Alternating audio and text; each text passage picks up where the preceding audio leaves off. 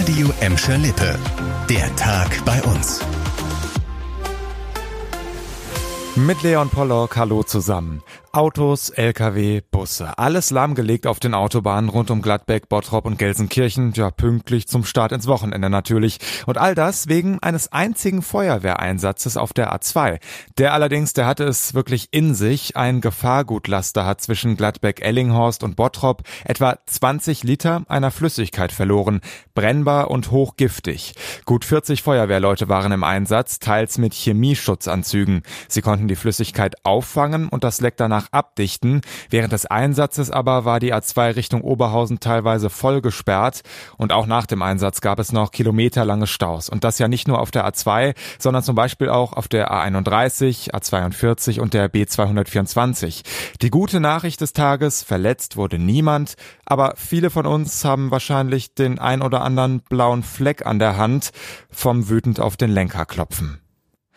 Erinnert ihr euch noch an eure Schulzeit zurück und vor allem an die Schulgebäude? So wirklich einladend waren die bei mir nicht. Da bröckelte auch schon mal der Putz runter. Wobei man ja schon sagen muss, heute ist es meistens nicht wirklich besser an unseren Schulen.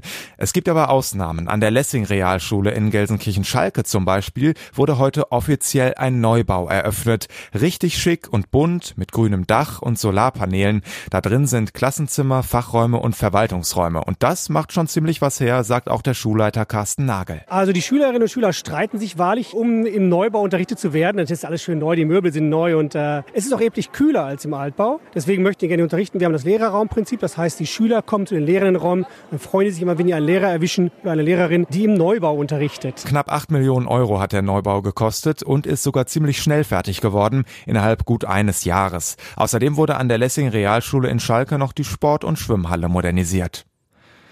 Und modernisieren ist auch das Stichwort in Bismarck, genauer gesagt am Hafen Graf Bismarck. Das ist ja schon heute so ein ziemlich schickes Neubaugebiet und da geht noch mehr, sagt die Stadt Gelsenkirchen. Heute sind zum Beispiel schon zwei neue Gebäude des Dienstleistungsunternehmens Stölting eröffnet worden. Bald soll noch ein Waldstadtquartier mit Wohnhäusern und Flächen für Unternehmen folgen.